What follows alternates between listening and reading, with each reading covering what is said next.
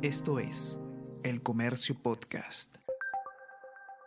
Hola a todos, ¿qué tal? ¿Cómo están? Espero que estén comenzando su día de manera excelente. Yo soy Ariana Lira y hoy tenemos que hablar de trata de menores de edad, un tema absolutamente urgente que resolver en nuestro país, porque casi la mitad de casos de este delito en fiscalías corresponde a personas menores de edad. De hecho, solamente en el 2022 se han registrado más de 600 presuntas víctimas. A pesar de todo esto y de la gravedad del problema, aún no tenemos cifras unificadas, claras y un registro eh, suficiente para poder comprender cómo combatir este delito. Vamos a conversar sobre todo esto y más a continuación.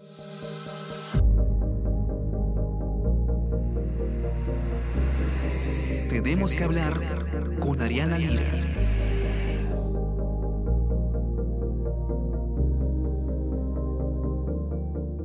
La trata de personas es un problema que aqueja a nuestro país de manera constante y eh, es especialmente preocupante saber que una gran cantidad de las víctimas de, de este delito son menores de edad. De hecho, según la información que nos trae Maite Siriaco de ese data, es que casi la mitad de casos de este delito tiene que ver eh, o tiene como víctimas a menores de edad. Estamos hablando del 45%. A pesar de esto, si es que eh, uno quisiera revisar las cifras y la data que, tienen las autoridades al respecto, existe un desfase o en todo caso no hay un, una claridad sobre las cifras de este delito por diversos motivos, lo cual evidentemente hace más difícil poder tratar el problema. Pero lo que yo quisiera que nos cuente Maite eh, primero es lo más grave, ¿no? De qué se trata este delito y eh, lamentablemente presentar las cifras tan preocupantes, ¿no? Que, que ha mostrado esta investigación. Maite, ¿cómo estás? Bienvenida. Hola, ¿qué tal, Ariana? Cuéntanos, Maite, primero un poco, eh, en general,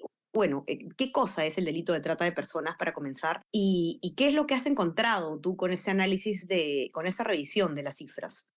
Sí, eh, a ver, el delito de trata es súper complejo. Eh, de hecho, eh, incluye un proceso de captación, de transporte de una persona de alguna manera ha sido amenazada o coaccionada con fines de explotación sexual, laboral eh, u otros. Y esto es importante porque eh, la trata tiene diversas finalidades y nosotros solemos asociarlas con el tema de explotación sexual, pero también está la explotación laboral o los fines de adopción irregular o venta de niños, como lo hemos visto en estas últimas semanas con el tema del tráfico de bebés eh, en Cusco, ¿no? Lo que ha pasado con esta, con esta red que, que, que se está investigando. ¿Y por qué digo que es importante? Porque este es uno de los temas del subregistro que, que voy a explicarles a continuación. Lo, que, lo que hicimos en ese data es eh, obtener las cifras de trata, las denuncias que se tenía tanto en fiscalía, como eh, las que tenía la policía eh, e incluso las que recibe eh, las que reciben las unidades de protección especial que tiene el Ministerio de la Mujer. Y lo que vimos es que todas las cifras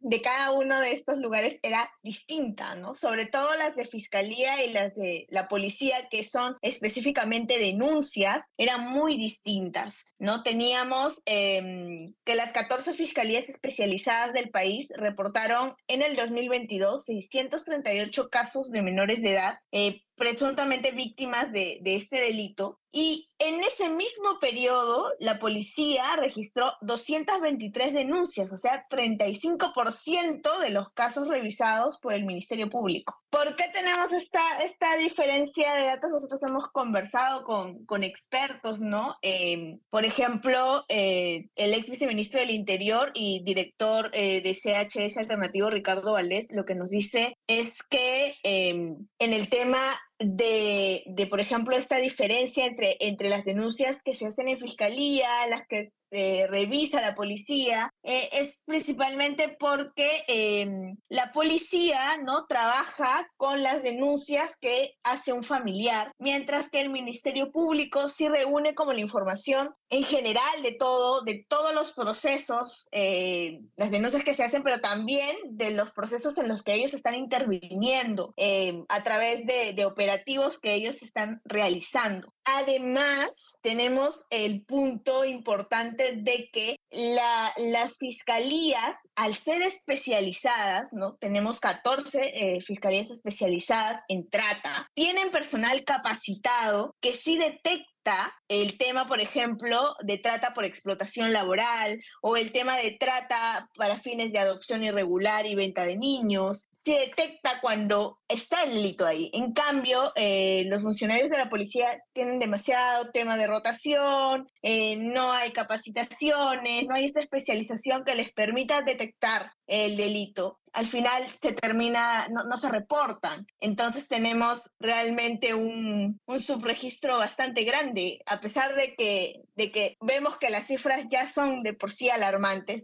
Al, decir que tenemos casi la mitad de, casos de trata son de menores, ese, no, ese tampoco nos pinta la realidad porque tenemos un subregistro. Y claro, y ese es el, problema de siempre, ¿no? ¿Cómo sabemos eh, qué priorizar, cuánto presupuesto asignar, etcétera, si no tenemos siquiera las cifras claras. Algo también que a mí me llamó la atención, que podríamos quizás ahondar un poquito más, Maite, en tu informe, es eh, que en muchos casos, como cuando uno habla de trata de personas, suele asociarlo a explotación sexual, pero esa no es la única finalidad que tiene la trata de personas, ¿no? Hay también explotación laboral, eh, como decías tú, de fines de adopción, etcétera. Y, y claro, o sea, muchas veces simplemente no se denuncia porque no está cayendo uno en cuenta que estamos ante un caso de trata. Exactamente, ¿no? Tenemos trabajo forzoso, servidumbre, em, el tema del mendicismo, eh, todo eso, hay redes de trata eh, especialmente enfocadas en el tema de explotación laboral. Precisamente hay profesores o hay de repente familiares o incluso este, personas, ¿no?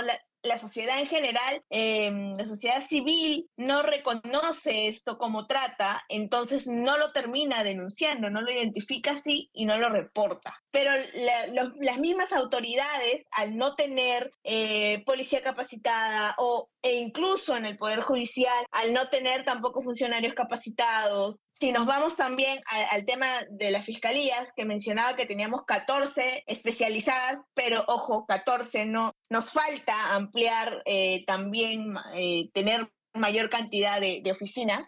Tenemos a funcionarios que puedan identificar los casos. Entonces, esto contribuye eh, en este subregistro. Y es importante que, que podamos precisamente tener las capacitaciones, poder también eh, en el tema de trata, para evitar, eh, en el tema de trata por explotación laboral, para evitar esta cifra oscura, algo que nos mencionaban los expertos de, de la OIT, es que a ver, un, tema muy urgente a solucionar es que la, explotación sexual está definida en el Código Penal, pero algo que no, no sucede lo mismo con la explotación laboral, ¿no? Entonces, e, él lo que dice es que cuando tienes normalización ¿no? Por este tipo de temas como servidumbre, como la policía, por ejemplo, eh, va a bares a hacer sus operativos, pero no va a una fábrica, porque claro, no, no estás relacionando este, la trata con la explotación laboral, entonces no vas como a lugares donde podría darse explotación laboral, así que no vas a encontrar nada relacionado en operativos. Em, cuando tienes este tema de normalización,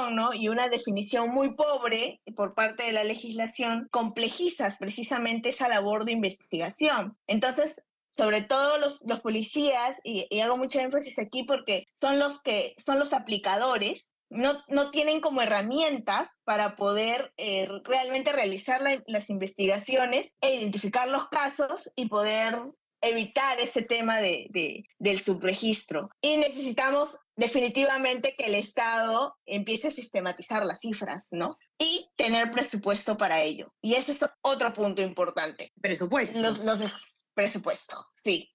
El tema del presupuesto es súper importante. El, el, ex viceministro Valdés nos explicaba que en el 2021 se contaba con un plan de, nacional de acción contra la trata, ¿no? cuyo presupuesto apenas sobrepasaba los 4 millones de soles, lo que significa unos 12 centavos por persona para la lucha contra la trata.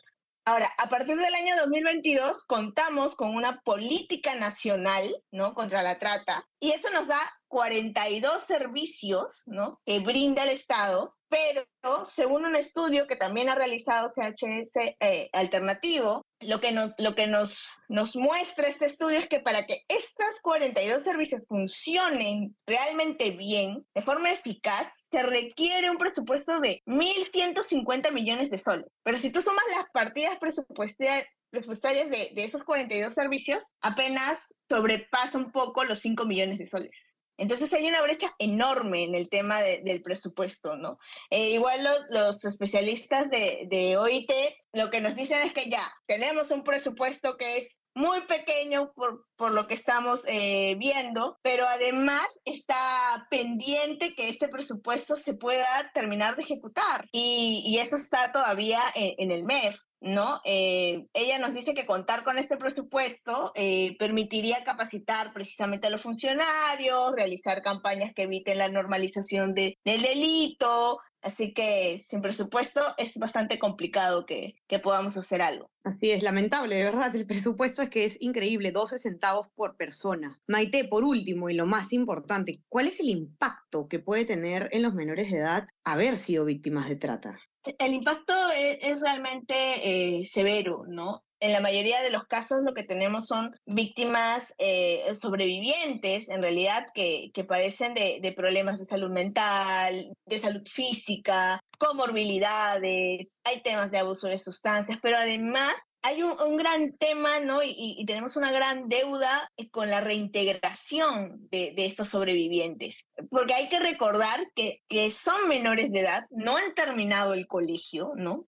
Casi ninguno de ellos. Y no, no, en realidad no es que tengamos estos programas para que realmente puedan volver a, clases y luego puedan este, entrar en, en, el, en, el, sistema laboral. Entonces se, se, hace muy complicado. Si nosotros vemos, por ejemplo, eh, la, la, las, los casos ¿no? de víctimas que han ingresado a las unidades de protección especial, es, es la cifra más pequeña de todos del 2022. Si, si comparamos las denuncias con los casos que han podido ser ingresados, la cifra más chiquita. Quiere decir que en realidad, ¿qué estamos haciendo? ¿no? ¿Cómo los, los estamos protegiendo? ¿Qué, ¿Qué, programas tenemos específicos para poder reintegrarlos, para poder ayudarlos con, con todo el tema de, de, salud mental, con todo el tema de salud física, con el tema de que regresen al colegio? Ahí hay un, un impacto súper grande, ¿no? Y no es un proceso que ellos, no es que de un día para otro ellos van a estar bien, ¿no? Es, es todo un proceso que van a tener que seguir y requieren de diversos especialistas para, para poder recuperarse. Así es,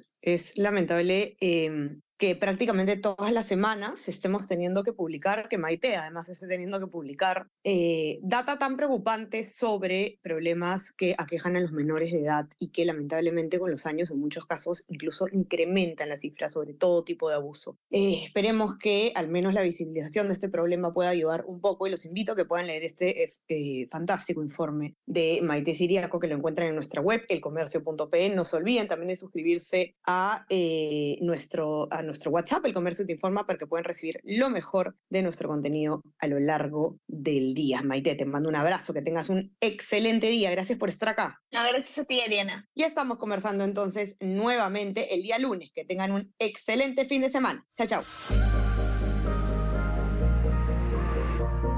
Tenemos que hablar con Ariana Lira.